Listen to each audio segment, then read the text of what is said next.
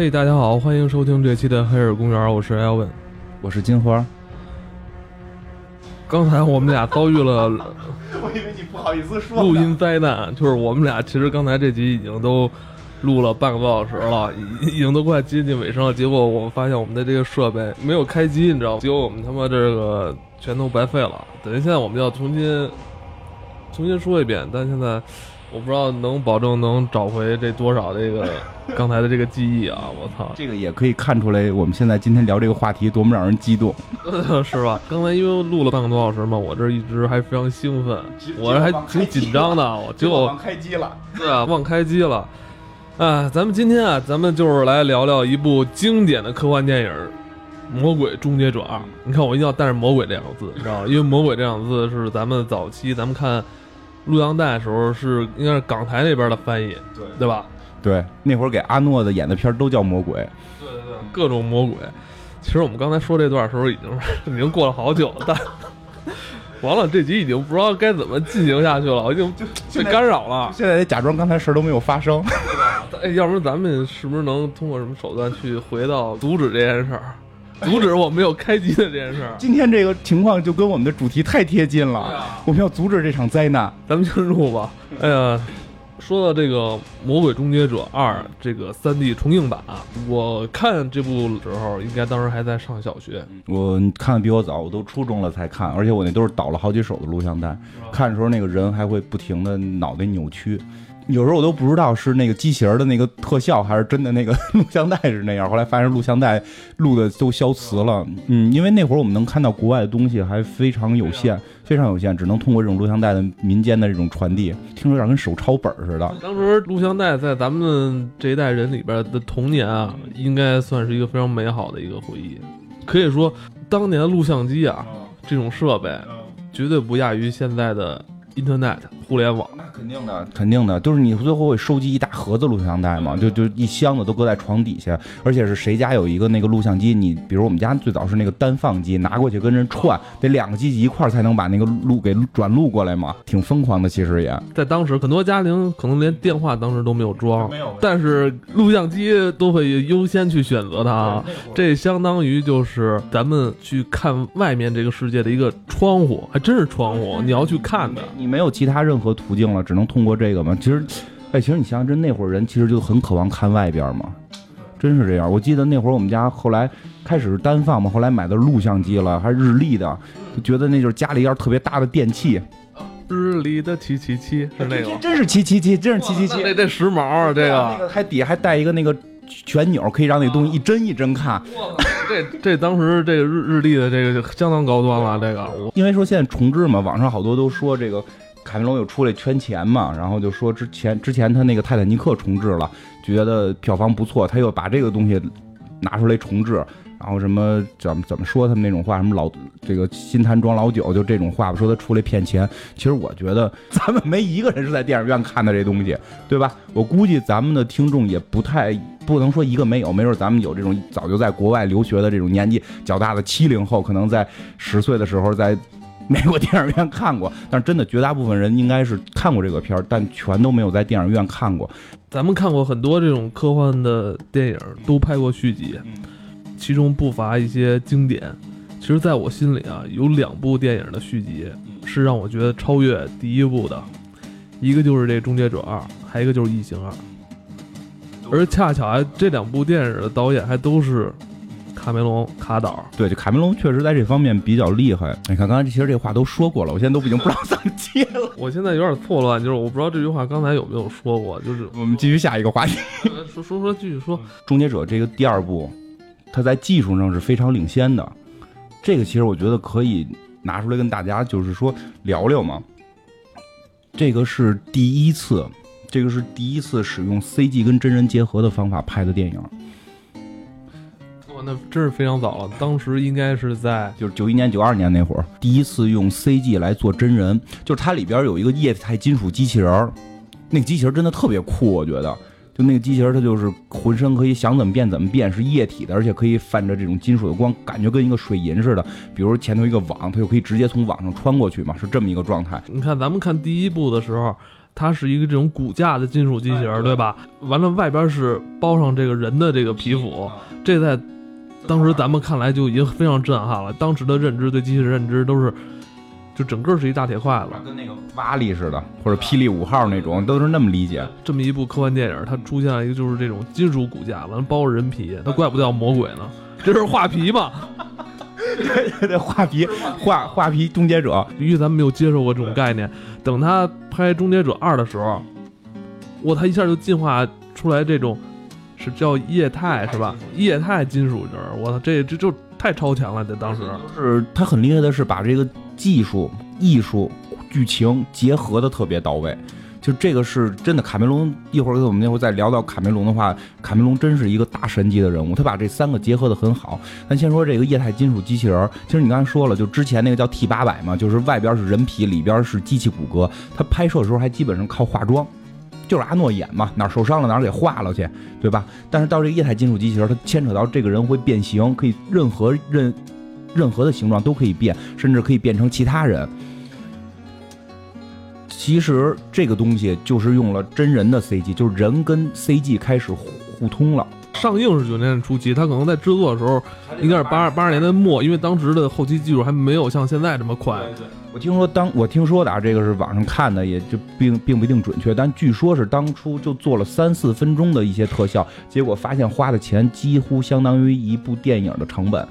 因为他那个电脑根本就带不动这种大量的运算，用很多电脑计算的，所以后来卡梅隆就迫不得已剪掉了很多他想的更好的东西被剪掉了。对，跟人结合之后，就是说他有很多时候那个液态金属机器人是全部电脑做的，虽然他有个演员来演，还说那演员后来还演那个演员后来演那个 X 档案了，演 X 档案接替 Mulder 演了两季，最后票房不行就就收收场了嘛。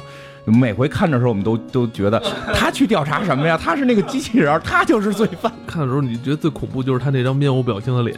对，后来好多人就说他演他接猫的那个也不合适，这人这脸部僵硬，感觉。其实那个演员还挺逗，据说是个 B 级片演员，然后一点都没名，然后就卡梅隆就要用他，是因为面部僵硬，然后可能。表演并不是那种那种表演，就是演的比较硬，所以他关键他长得还非常这个，有点像路人的角色哈，不起眼儿这种的，特别的看着特别没有什么特点，是感觉特别适合演这个液态金属。但是就是说，他这里边很多液态金属机器人是由 CG 来合成的，这个是相当于什么？就是告诉了我们，电影可以拍成这种 CG 的这种人物。你想后来拍的很多科幻片都开始使用这种手段了，不光是科幻片。《阿甘正传》九四年的吧，他也用了大量的真人 CG。对，他是用了很多这种合成的技术。记得《阿甘》里边有打乒乓球的那个乒乓外交嘛？当时我看时候我也傻了，我说我说这个，对对对，他跟那种老片结合。虽然说这个技术不太一样，但是这都是相当于是从《终结者二》开始。起来的，就是发现电脑特技是可以跟人互动的了。我觉得之前应该也有这类技术，可能没有《终结者二》用的这么多，这么敢用，而且花这么大成本去用，花这么大成本要跟真人做。但是这个技术确实有。说到这儿还挺逗的，你知道这技术最早什么时候有吗？应该是这我说不太好，因为不是专业的。但我觉得就是从电脑的特效来说，用电脑来做特效，因为以前好莱坞全部是模型，对吧？然后拍摄的各种手法，这种这种东西来去体现这种特效。但是从电脑特效有，应该是在一九八二年一部叫《电子世界争霸战》的电影。这部电影实际上在科幻史上地位超级高，但是当年是票房口碑都反正不太好。但是它是迪士尼投资的，但是它开创了一套新的这个一种文化。这个挺挺逗的一点呢，而不，还前两年这个这个电子世界争霸战出续集了，叫创创世纪的创，就创世纪就叫创，然后什么什么战世纪就就那个前两天我看电视台还放过呢，但续集拍的就一般了。但是在一九八二年的时候，他就拍出了用这种电脑特技来去做东西，但是他没有真人 CG 这个功能啊，就是说打光啊什么这种发波啊这种东西。当然最逗的是什么？就是他其实在当时那个是。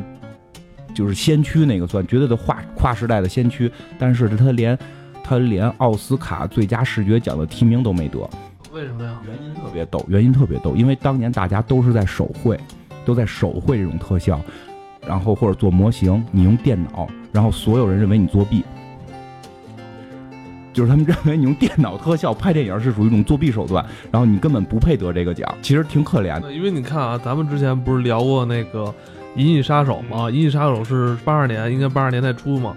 他们那时候还做大量的这种微缩的模型景观来去拍呢，对对吧？啊，然后那会儿人家就出动画特效了，电电脑特效了，结果结果就人觉得你这个跟《银翼杀手》那个没法比，人家那个才叫特效呢，你这个属于作弊嘛。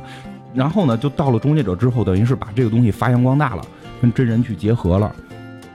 所以我觉得卡梅隆挺有意思的是，他不是发明新技术的人，而他是把已就是他是把新诞生的技术。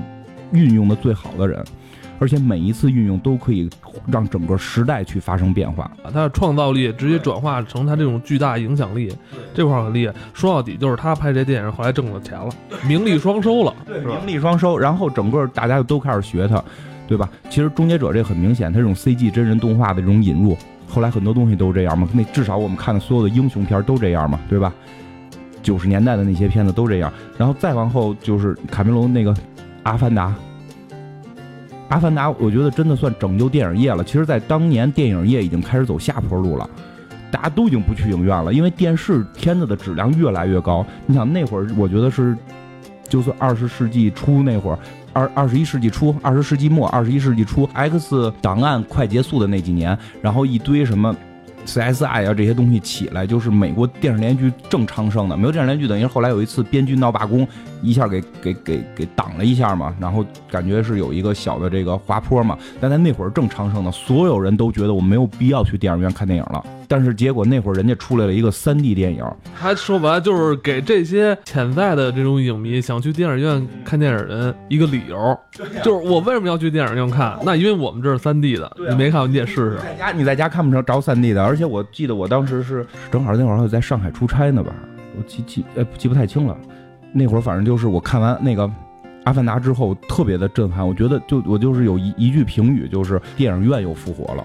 真是这样，而且你看之后，漫威的片儿全部都采用三三 D 电影。我记得第二部好像是第是那个蒂姆波顿的那个，那个叫什么《爱丽丝梦游仙境一》，好像我记得没错应该是。我大早上起来去去看的首场，九点多又被拉回电影院了。然后现在漫威这些东西都那么老火，这么火，其实都得感谢卡梅隆把三 D 电影给做起来。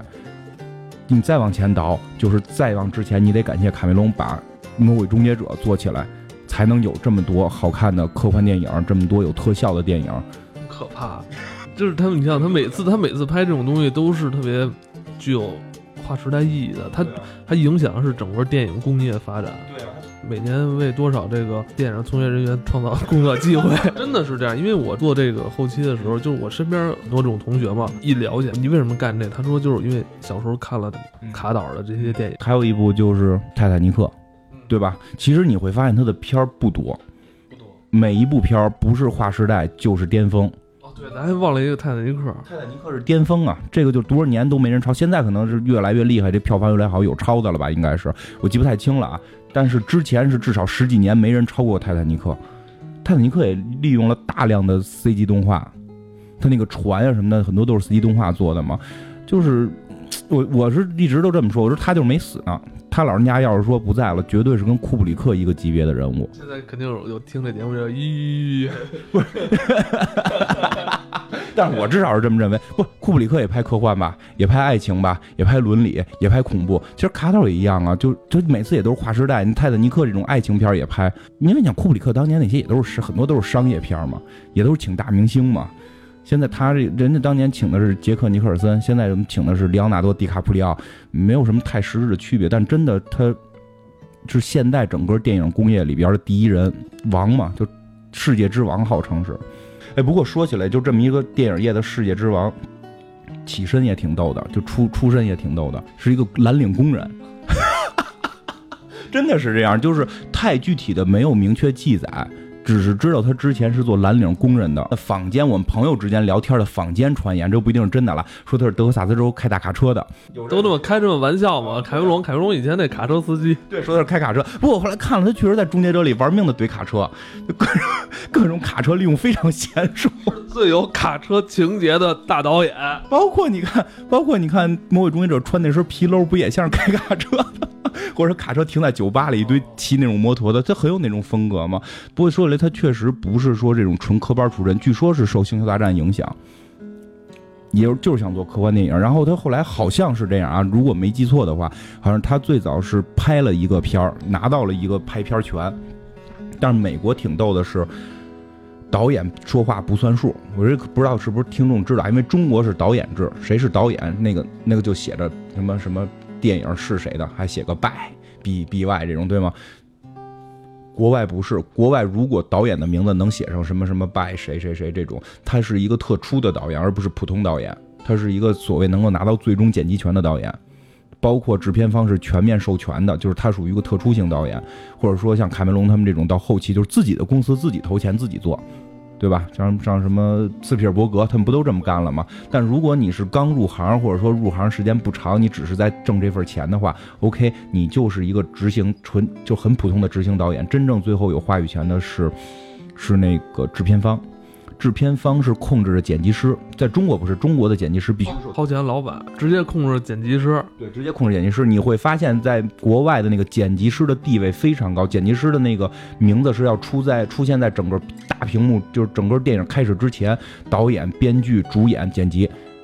就前前头还有制片，这是几个必须要出现的。到后头才会有什么一些，就是比如比如说这个音乐在这个片子里不是特别重要的话，可能音乐他们就会放在片尾来去写作曲是谁啊什么这些。但在中国的剪辑地位不高嘛，国外剪辑地位很高的原因是什么？是制制片方直接控制，就是在国外剪辑师地位非常高，而且很多是大腕儿，就是剪辑大腕儿。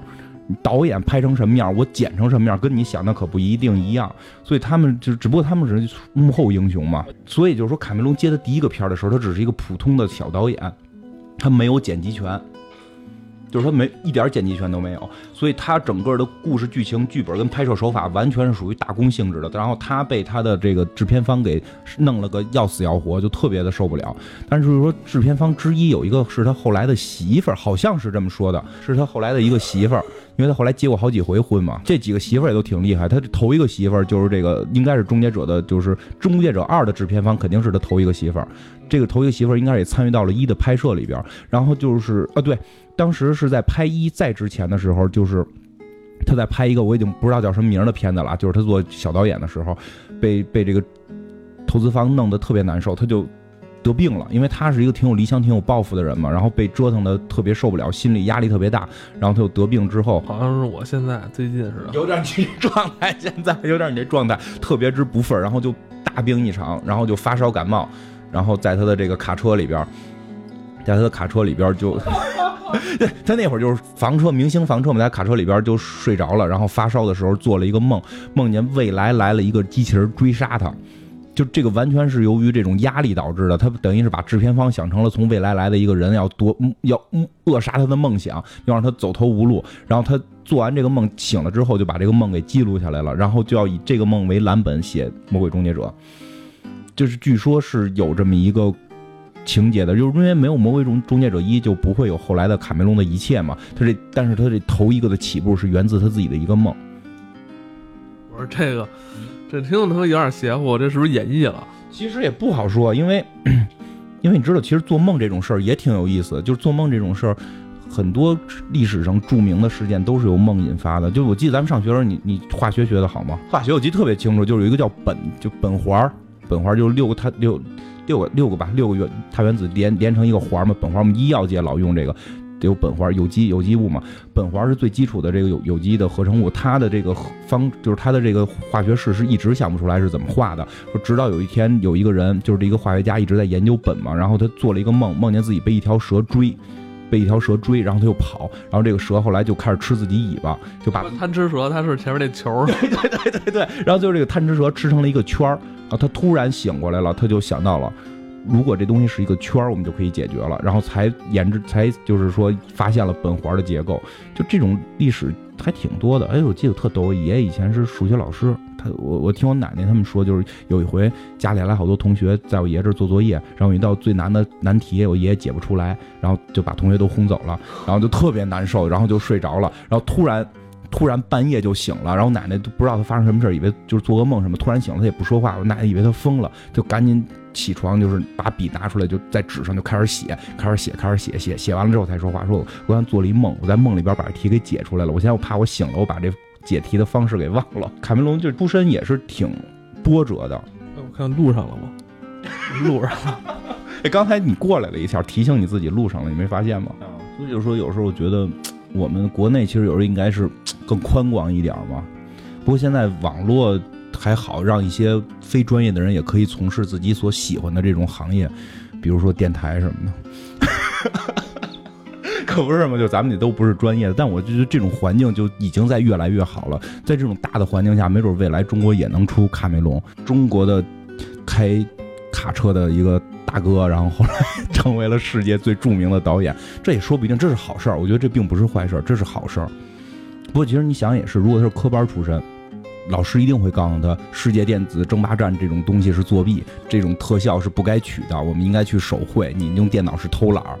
他正是因为他野嘛，他是野路子出来，对于他来讲，就只要能为我用都是可以的。我只是想实现我自己内心的这个梦想，我管你是手绘是是电脑特效，对吧？只要完成我内心的梦想，我我能报复我第一个片儿的投资人，我把他写成大坏蛋 就可以。所以他这种成功，我觉得特别带劲。我先不确定啊，听咱们节目的听众有没有还没看过的？听咱们节目还有没看过这个的？你给大家简单介绍一下吧，因为这里边吧，不光是这种机器人跟人的这种追杀，还有一些比较超前的一些概念在当时，包括有穿越，是吧？这本身其实它讲的是一穿越的事儿。简单的介绍一下吧，因为还是推荐大家应该都都看过吧，就可能确实有些。因为看咱们节目还有初中高中生，可能年岁小还没看过，大概介绍一下吧。其实就把前两部都介绍了吧，因为直接讲第二部讲不明白。我用最快的方法来介绍一下，就是说，突然有一天，就是有一个男的穿越到了这个八十年代，然后穿越过来之后，反正光着个光着屁股，还对吧？还偷衣服什么的。刚才金花还说，他第一次看到这个裸体的男人，当时心里非常的兴奋。也 不是，因为哎，那段真是给没录上。那说的是，因为我们看到那个第五第五集《终结者五》的时候，又重现了《终结者二》的很多情节，重现了《终结者二》《终结者一》的年轻的阿诺的裸体又呈现在你的面前，我你当时非常兴奋。对，是这么原话是这么说的，原话是这么说的，因为真是很振奋啊！咱们接着讲这个，就是有一个男的，不是阿诺，他就穿越过来了，就是一个光球，在一个美国的街道里边出现嘛。就他是谁呢？他是从未来来的一个人。一个未来来人来到了八十年代，来到八十年代，他的目的是要找一个女人，找一个女人，对，找一个女人，因为这个女人生的孩子，这个女人生的孩子将会在未来成为这个世界上唯一可能战胜机器人的领袖。然后呢，就会慢慢就开始讲他这个人后来就找到这个女的了，去给他讲述了一个故事。这个故事是什么呢？就是在。随着时代的发展，进入到九十年代是八十年代的片嘛，进入到九十年代互联网，哎，其实那会儿都没有互联网的这种强烈的概念了，他就能想那种东西哈。人家当时叫天网，天网就是有一种东西叫天网，就能把各种电脑都连在一起，而这种东西可以一直连到这个这个核弹上边，而且它最后是由这个什么美国、苏联一起，他们就研制了一个这种 AI，应该是美国这边研制了一个 AI，这个 AI 就是可以就相当于人一样的智力，就是。他后来会认为所有人类都是该被在世界上清除的，然后他就启动了核弹，然后把整个地球全部炸毁了，然后整个地球文明就毁灭了。毁灭之后就剩下了一小撮幸存的人类，这群人类就要跟这个天网进行战争，就要就要想这个夺回这个人类控制地球的主动权。天网造出了一批机器人来屠杀这些人类。对，那哪打得过你这人凡胎俗子的肉身去跟这些机器人，是吧？打不过。而且这些机器人不光是机器人，后来他们就是说从 T 一 T 二一直进化到 T 八百，T 八百的时候，这个人看起来就跟普通人是一样的了，是有血有肉的，里边是机器骨骼，外边是一层皮，有有血有肉。然后呢，但是人类这边快赢了，为什么？因为他们有一个领袖，这个领袖就是从这个八十年代幸存下来的。也不能说快赢吧，就是一直在抗争，所以最后天王想了一办法，就是我从根儿上解决这个问题，我穿越，我派一个机器人穿越到八十年代，把这个小孩他妈给杀了，这小孩就不会出现了。然后这个人呢，就是被这个未来的这个领袖派回来的，派回来就是你，你去保护我母亲，然后他就来保护他母亲，但他就是个肉身凡胎嘛。当他面对了一个全金属机器的这么一个，就是外边披着人皮，里边都是机器骨骼的这么一个机器人的话，就也是能力有限。但是他们就想尽各种办法，然后两个人，这个男这个女的两个人去抗争，去把这个机器人打败，而且两个人在过程中不小心还睡了一下，对，是吧？不小心睡了一下，最后这个男主角和机器人同归于尽。然后不小心这女的怀孕了，然后不小心这女的发现。哦，就是他生的这个孩子，就是未来的领袖，然后未来的领袖派自己的爸爸又回到这块来跟自己生生自己，就是这么一个故事。这是一，其实这个故事在当时来讲也算比较超前的了，对吧？其实，在小说层面不超前，这种故事在小说层面已经出现很多了。但是说搬到影视上边，视觉效果，尤其是阿诺演的特别的带劲嘛，嗯，包括周星驰特别。喜欢终结者嘛？他在很多片子里边都有模仿终结者的这种搞笑情节嘛，就是？光着屁股在那儿那么蹲着，或者说什么一说谁出来就是我遇见魔鬼终结者了，对吧？对吧？他这种情节特别多。然后呢，第二集呢就是特别有意思的是什么？是讲这个女的，这个女的就剩她自己了嘛？生了孩子之后，她满处跟人说天网要把人类都毁灭，天网要把人类都毁灭，然后人都觉得她是神经病。然后把她抓起来了，她的孩子就被别人给收养了，就是未来的这个小领袖。然后有一天，未来的小领袖。因为未来小领袖听说过这些事儿嘛，他妈告诉他的。未来小领袖突然发现了，又来了一个魔鬼终结者，阿诺德施瓦辛格演的，又来了一个终结者，他就跑，他就觉得这人要杀他。包括他妈好像后来从医院里逃出来了嘛，就要就就要阻止这个小孩被这个新的终结者抓住。但后来发现不是，这个终结者是来保护他的，就是说未来的那个自己发现。天网又派了更厉害的机器人来，所以他们当时已经有一种技术，可以把这个 T 八百给改造，改造成善良的、听话的，然后把这个 T 八百又给穿过来，来保护自己。这个时候，对方就是天网派过来的，已经是一个更高科技的，叫 T 一千液态金属机器人，就它是可以，就是你感觉，我想怎么说，就就是你怎么打他都不死，他身上全都是哎魔人布欧。这就是个那对方就是魔人布欧，怎么打他都是生生不死，你打一洞自己就能恢复，就感觉根本干不死嘛。然后这比较要命，因为之前的这个 T 八百它是一个机械结构，对，你胳膊给它拆了，它就拆了，它就坏了。但它这 T 一千嘛，这液态金属它自我修复能力，它而且它它里边好像你你也找不着它的什么芯片啊、线路都没有，它还能变成各种人的样，可以模仿各种人的声音，然后可以进入侵入整个这个。进入整个人类的网络等等这些功能都有，就非常的强大，是在这二里边最大一个亮点。对，大量 C 动画就是做做他们，我记得有好多情节，就是他穿那个。就是他们跑到对跑到一个地儿，就是监狱的铁栏杆嘛，拦住他了，觉得他出不来，结果人就能够平过了，因为他是那个液态的嘛。对，然后我记得过来的时候，那个手当时他变成了是一个武器，还卡住了。是因为他手上握着一把手枪啊？对对，手上握着一把手枪卡住了嘛，然后还动一下出来，就这些小细节做的也都特别到位。其实这个集好看就在这儿，第一集是人类打机器人，就完全被碾压，然后就是追着满处跑，然后拿枪怼两下这种。二这个看着带劲，因为你看一第一的时候那 T 八百多厉害呀，各种的不死。我这回 T 八百对 T 一千，他们俩打，就更带劲。而且这个片儿还有后来更有意思的是什么？到最后结尾的时候，这个 T 八百，这个 T 八百开始属于没有情感嘛，然后不会笑，然后他就完全听命于这个小孩嘛。结果到结尾的时候，他就好像有了感情，然后还说了一句什么“我会回来嘛”，对吧？我不记得，就是州长嘛，就阿诺州长竞选的时候就是这句口号啊，对，就 I I will back，就我会回来，对，反正中文就是我会回来，这样。英文念的不好啊，我我连念都不念。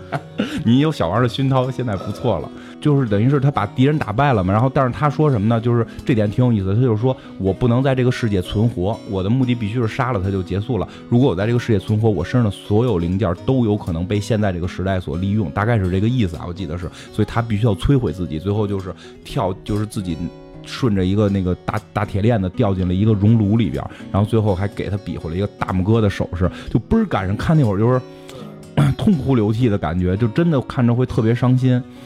嗯，但是这里边也讲到，就是机器人会有开始就有了人性，就有这种情节在里边，就是很超前。咱们讲这个剧情，你你会发现，传递的就是说咱以前讲的这个悖论的这个事儿，是吧？对啊，这怎么回事儿？这个，呃，其实这个片儿在整个这个时间轴上有点乱套，我承认，因为因为其实每个科幻片融入太多科幻，就是你想阐述一个话题的时候，你肯定就是核心去阐述这个话题，在其他话题作为辅助。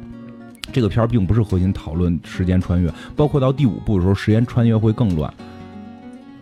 但是反而我先不不讲那么远，就讲一一部跟二部。一部跟二部这也一样，就是他没想过就是什么祖祖祖父悖论啊，然后什么这种就是平行宇宙啊这些概念他没在里边去体现，因为它的核心讲的是人与机器人，然后要把这个故事还原到八十年代，因为他当时在八十年代。其实这个是卡岛很厉害的一个地方，就是如果我们讲一个一九九七年，对吧？就是当时他在八八十年代就讲十几年后的一个故事，人会觉得很遥远，就跟我们现在看一个二零三二年的故事，你会觉得有点远，对吧？你会觉得有点远。但是你要讲一个现代的故事，你这些科技出来的又又没道理，所以他的我觉得时间穿越，它不是在讨论时间穿越问题，而只是利用时间穿越的噱头，把这个。人与机器之间的这场战斗给挪到了现代，然后大家看着看着更过瘾。再有也有拍摄问题，如果你要搭建一个，你像那个叫什么《银翼杀手》，讲的是未来，你要搭建那么一场子，你要多少钱？据说二里边好多演员是双胞胎，因为那个 T 一千可以变嘛，他为了省特效，就是就干脆双胞胎演。据说女主角都是双胞胎，据说是这样，真是为了省钱，所以。你明白他他用的这个手段，我觉得并不是核心讨论时间穿越。如果你说拿这个片儿讨论时间穿越，说呢就有点矫情。听说的啊，就据说卡岛最后在二的想做一个大的团圆结尾，就是彻底就是他们在七八十年代就把那些人给干掉了，未来就改变了。但后来说的，觉得这个就是片方觉得这个结尾太过于明朗，然后就是改了一个相对黑暗点，然后两边还打了一段，然后结果就是上映之后，结果卡岛那个更光明的结尾，可能大家觉得有点跟主题偏离较远。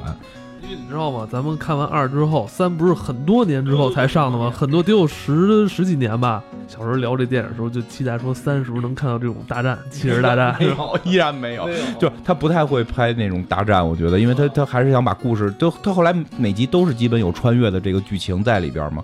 所以，但是穿越还是那话，不是他讨论的核心点。讨论的核心点是是机器人，是天网，是人工智能。所以，他的核心点应该是讨论偏重于这个。我觉得拿它去彻底的讨论，它这个是不是在这穿越中有一些问题，挺多问题的。但是它是讲的就是这个历史可改变，然后有一些平行宇宙，有点跟《龙珠》的那个特兰大特兰克斯那种的那种感觉类似。嗯，所以天王也傻，他他改变半半天，他其实只是创造了一个平行宇宙。嗯，但是它里边后边也提到有一些宿命论，比如说到三的时候也提到，就是说折腾这么半天，阻阻了阻挠了这么半天，该毁灭还毁灭。天网该该该该乱还乱，就会有这种宿命在里边。但核心咱们就应该聊的是人工智能嘛。其实咱们在看这个终结者系列的时候，咱们一直也是在思考一个问题，就是这个终结者机器人，它到底有没有感情？它这个批量生产机器人在在电影里边出来的时候，它是全是靠程序来设定好的，它当时好像没有说就是人工智能这种这种能力。天网有，只有天网有人工智能，其他机器人基本都是设定。就是 overman，对对对对，是是是，就是这样。但是其实这里边想说的，刚才也说了，二的结尾，你感觉这个机器人其实是可有感情。当时觉得我看有点迷茫了，导演可能设定的就是说肯定是富有感情，这样更具有戏剧化，是吧？对对。嗯，但是从他这个剧情里边描述的，这应该就是一个批量生产的一个机器士兵。我一直觉得另一个。话题了，就是机器人这个东西往后发展或者什么样？现在的机器一定都是说按照你的程序来，当当程序越来越模糊，因为你看这里边这个机器人，它是一个其实算人工智能了，它没有说天网那么厉害的人工智能，但它也算一个独立能思考的一个机器了。它会很程式化，会通过硬件来去计算，但是它难道它不能拥有感情吗？它为什么不能拥有感情？其实这是我觉得这是可以拿出拿出来去说的，就是在这片子里边，其实最后导演也也告诉你，他可能会拥有感情，包括他最后特别难看的笑了一下，然后后来伸了个大拇哥等等这些，包括我们看到，因为为什么我觉得我觉得五特别好好看，就是五真的是承接一跟二一脉相承，三三跟四有点跑偏，他们讨论了一些别的问题，但五里边你会看到那个就是施瓦辛格演的那个终结者，就回去又保护了那个那个小女孩，就是那个。小唐就是这个未来领袖的母亲的小的时候嘛，到后来就等等他多少年之后白发苍苍，然后有这种老爹的这种感觉，对吧？还要要努力的学怎么说笑话，这种就是机器人。其实我觉得，如果说未来真的有了这种高智能的人工智能机器人，他们一定会拥有感情。我觉得这应该是一种学习能力吧？怎么说？就是这套程序，它可能咱们这个人在开发它的时候，虽然没有给它设计这种东西，对，它也会有，知道吧？因为你看，就跟人似的，可能咱们也是，是吧？可能更高级的这种文明生物，给咱们就是设计出来的。比如说，这东西它得有一个心，两个肺，肺是用来呼吸的，胃得有一个胃，它都把这些都弄好了。完什么脑脑子，那大脑左大脑是控制什么，右大脑是控制什么？但是他忽略了人的这种学习的能力，这学习能力可能并不是创造者一开始就给给他设计的，对，他可能是把这些东西攒到一块儿的时候，这个东西自己他就有了。我现在觉得，我现在慢慢的也会觉得这种，因为小时候总会觉得机器人就很恐怖、很冰冷嘛。现在慢慢的，我就觉得，未来如果真的有人工智能机器人，或许它会有感情。因为很简单一个事，你比如说我们现在做机器人走路，你看前一段我们看网上老有一个踹机器人的视频嘛，就是那个他就是为了测那个腿能不能平衡，他无法通过一加一等于二这种算法算出来，他那个叫模糊算法。我记得我记得特之前我看过一个国产科教片，非常傻帽的一个，就不能让人傻帽啊，那科教片挺好的，但是手法都是八十年代那种拍摄手法，还会有哈哈哈有这种笑，但里边提到一问题，就是什么叫秃顶？你有没有明确概念？五千根头发以下叫秃顶，五千根头发以上不叫秃顶。那么五千零一根头发叫不叫秃顶？不叫。那你在你的视觉观察的时候，你会去数这五千零一根吗？你看到一个五千根头发的人和一个五千零一根的头发人，你能够明确的知道这个人是秃顶，这个人不是秃顶吗？你无法判断，你完全是一套模糊算法在判断。而现在的机器人都还没到人工智能的，纯机器人这种两腿直立行走，或者有那种就是。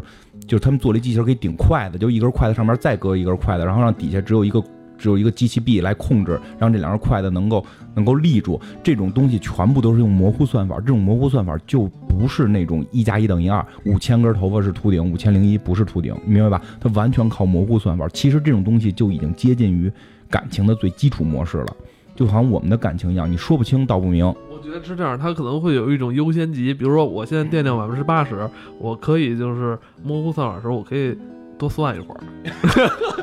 比如你看，就你刚才说这个头发就五千还是五千零一，那我可以把这个环境设定就是再小一点儿。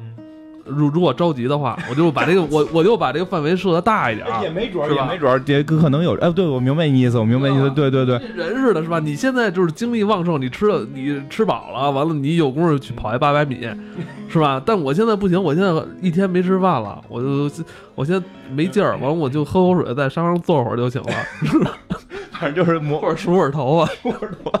反正就是他有这种模糊算法引入，其实就跟感情开始有关系了。因为感情的东西就不是一加一等于二，不是冰冷的。其实现在机器人，你要想实现什么直立行走啊，实现很多高难度的动作，都会采用模糊算法。我觉得这个东西就是一个感情的基础模块。这个东西想做出真正的人工智能，还会学习，一定最后全部都是这种模糊的。而这种模糊的方式，就是人类思考问题的方式。所以最后机器人一定是有会有感情，就像我跟你说的一样，就像刚才你跟我说的一样，你怎么确定咱俩不是机器人？我们会不会是一个异次元空间的一些更高等的生物？就是这么开吧开吧开吧给设计出来的？我们的那个图纸都是他们设计好的，然后做了一批原始人类，然后他们这些设计的我们这些精子跟卵子结合就可以生生小孩，对吧？因为机器人也是，它在机器厂子里边几个零件一组合就可以组合出来。对吧？未来包括你像《骇客帝国》，包括这里边也会，就很多东西都是太阳能，你得需吸取能量嘛，对吧？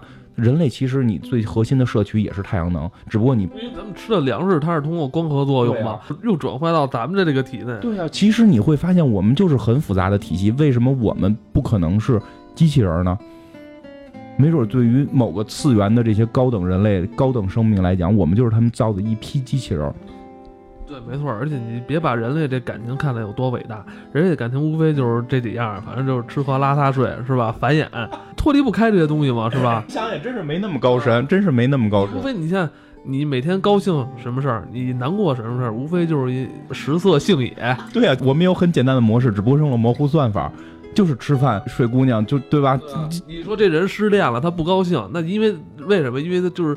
很简单，就是他他他他他遇到这个繁衍困难了。对呀，而且你很多事儿，你什么努力工作，你就完全争取性优先交配权啊。对呀，这你很简单，就跟猴王要称霸一样。其实男人什么自尊啊，什么努力啊，其实说说到底就是争取性优先交配权。对啊，没那么复杂。所以叫咱们一说，就是所以，我觉得人类有很很有很很有可能就是机器啊。包括其实我所以说，咱低等就低等在这儿了，嗯，咱没多高深，没多高深，就进化几百几千年，它无非也是追求还是没有改变。对，追求没改变，只不过是你能干的事儿更多了，但你追求没变，你就是爱瞎琢磨，是吧？我刚就落了一这，就跟咱们现在就是瞎琢磨嘛。没有没有瞎琢磨，其实也是为了争取性优先交配权。就是当你体力不好的时候，你要表现出有智慧。你怎么表现出有智慧？瞎琢磨呀！不是，那你这套程序刚才出了一个 bug，我只我只针对你啊，我不是说别的啊。你刚才说你看到阿诺那个健美的裸体就特别兴奋，就是这，我觉得这个这件事对你来说有点矛盾。我不解释，我不解释。哎，包括你说。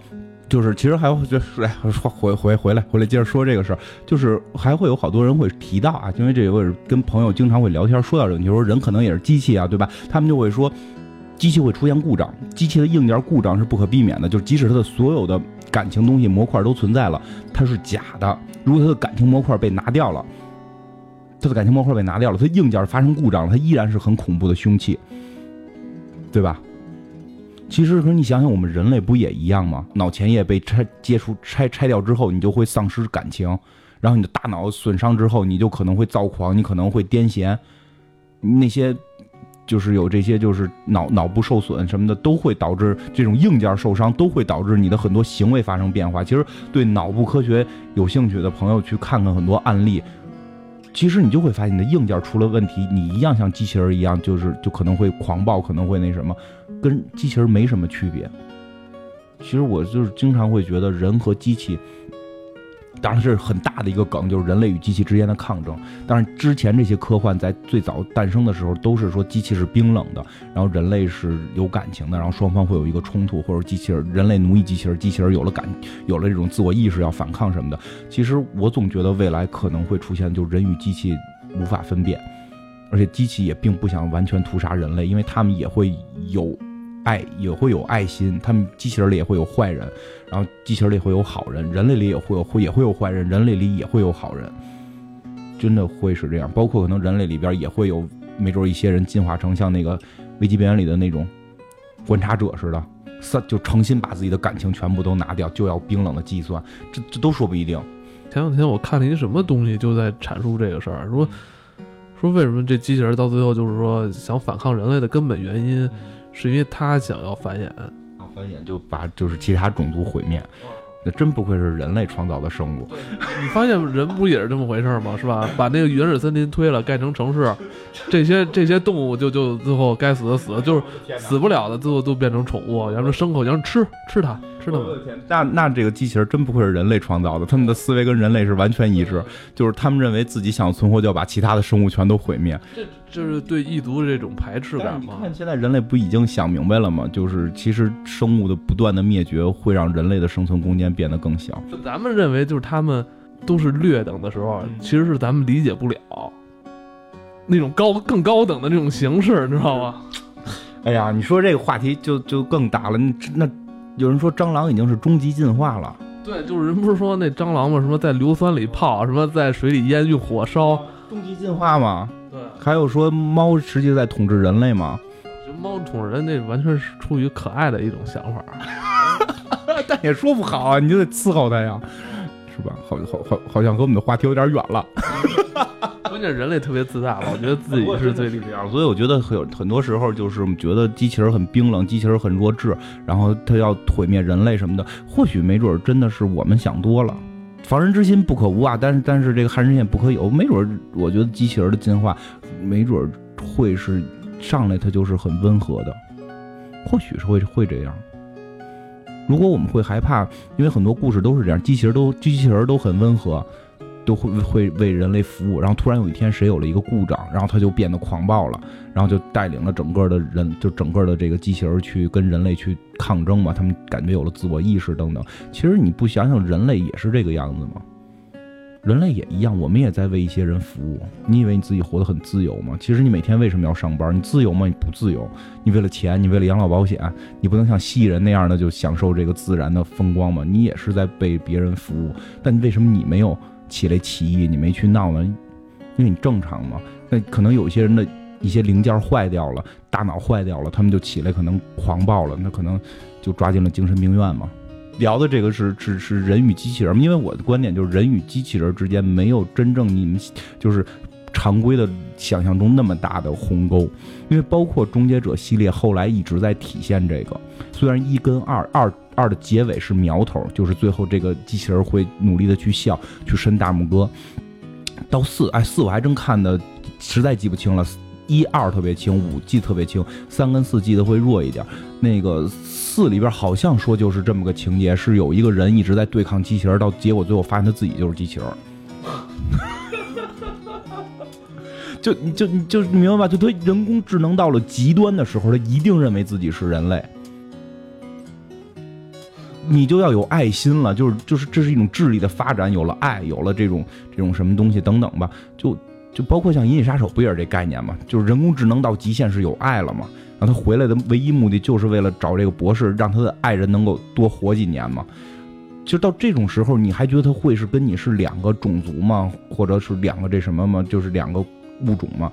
其实你们可能是基本接近于一个物种了。那为什么会有这种排斥感呢？没有发生的，我不知道。会不会有？但是人类永远会对不知道的东西产生恐惧，这是夜行神龙里说的话。就夜行神龙都特别的和蔼，但是长得很怪，跟人类不一样，人类就会恐惧他们。其实机器人也一样，因为现在的所有机器人，我们看着都是恐惧的。包括你知道，在那你应该知道，做 CG 的应该都知道，就是人就是号称这个人脸是有一个什么什么什么区间的，就是你做的越像人，到了就是你从不像人这个。CG 做的不像人到像人，做到一定区间的时候，越像人，人类会觉得越恐怖。啊，你说这应该就是恐怖谷理论，就是像人但不是人的东西，这是人类最排斥的。嗯，对。就最经典的是什么呀？就是《生化危机》里边的丧尸，它像人但不是人。嗯，对对对，反正我知道，就是说做做 CG 动画，人脸里边有这么一说嘛，就你，尤其是机器人，你看一个圆脑袋什么的，你还能接受，它越像人，你就会越恐惧；越像人，你就会越恐惧。其实有时候你看猴，我都觉得特害怕。就离近了看，我们有有有那个邻居养那个猴那小动物，你看它那个手就会觉得特别吓人，因为它那个手是跟人手长得是一样的。你看狗爪子、猫爪子，你绝对不害怕。是，就跟而且猴是有表情的啊，对呀，这是可怕，就是 你你有时候你不不太敢去对它说它是什么动物，这个，因为它跟它跟咱们太接近了。它有表情，你说有多少动物有表情啊？反正好像这个也跟进化有关吧。这回头我们可以查查，单独找一期做。因为我特喜欢这个，觉得挺好玩的。但是就是说，我们为什么会觉得机器人恐怖？有很别说那个，我现在觉得娃娃好多那种娃娃也特别恐怖。一会儿 这大晚上录完了，我得回家呢，这老吓人了。尤其是那种娃娃，完了哦，完扭到后边，我操！一上住在我们家楼道里，有一也不是谁他妈扔一娃娃，老他妈杵那角角那儿。那会儿我们那胡同里边就是那个。那个电线杆子上不知道谁特讨厌挂着一个娃娃，脑袋是二一百八十度拧着的，操！每回从那儿过都吓一跳。我操！你还说就是我们他妈我们对面那楼，也不是谁家把那个就是那个娃娃，就是挂外边那个防护栏那儿。不是你你他妈有好几次，你老觉得这是一小孩坐在那个他妈那防护栏那儿。那边了，太可怕了！你们家这块儿，不真真真的是这样。其实人类对机器的恐怖，我觉得很多时候还是源自于这儿。嗯，其实可能机器人没有那么恐怖。赶紧结束这期回家吧，太可怕了。因为咱这期讲的就是恐怖的话题啊，对魔鬼魔鬼终结者，对魔鬼终结者。那等他那个三 D 重置版上了之后，我一定要跟别人说，我要去干魔鬼终结者。对啊，那会儿都跟浩南哥一块儿看，对吧？就是跟什么古惑仔什么一块儿同时期的，太远了。这是跟他妈小马哥一个年代的，年代对小马哥，我看的晚，我看的晚，九二年我肯定没看的，我初中看的嘛。这期有点有点恐怖了哈。还有那个谜一样丢失的前半部分。对啊，他妈刚才刚才为什么我录前半段的时候我没开机呢？一会儿咱俩就想法回到那个时间点去阻止。不是我跟你说，咱开始录第一段的时候有。有一些咱们录的东西，咱后来没说，是啊，因为他们忘了，你发现了吗？迷之消失，咱们就根本就连个本儿都没有。就是咱俩发现没开机的时候，那时候咱们录的那三十分钟，有好多东西就是后来就忘了说了，可能是不能说，我觉得。啊，你现在这个机器也接着电脑呢，是吧？对啊。我现在我先我先回家了，我那咱们可能是不是开始录那段有不能说的东西啊？我我对可能对，就是你接着电脑呢，可能现在就已经有天网在监听，是吧？我操，太可怕了！我一会儿回家路上不会有什么终结者追击我。没事，你手机已经没电了，他无非也就是过来人拦着你，想数你头上的头发，完了问你你的头发到底是五千根还是五千零一根？就是你你真该再再开一档节目专门讲鬼故事。好吧，这期就这样吧，《魔鬼终结者二》。拜拜。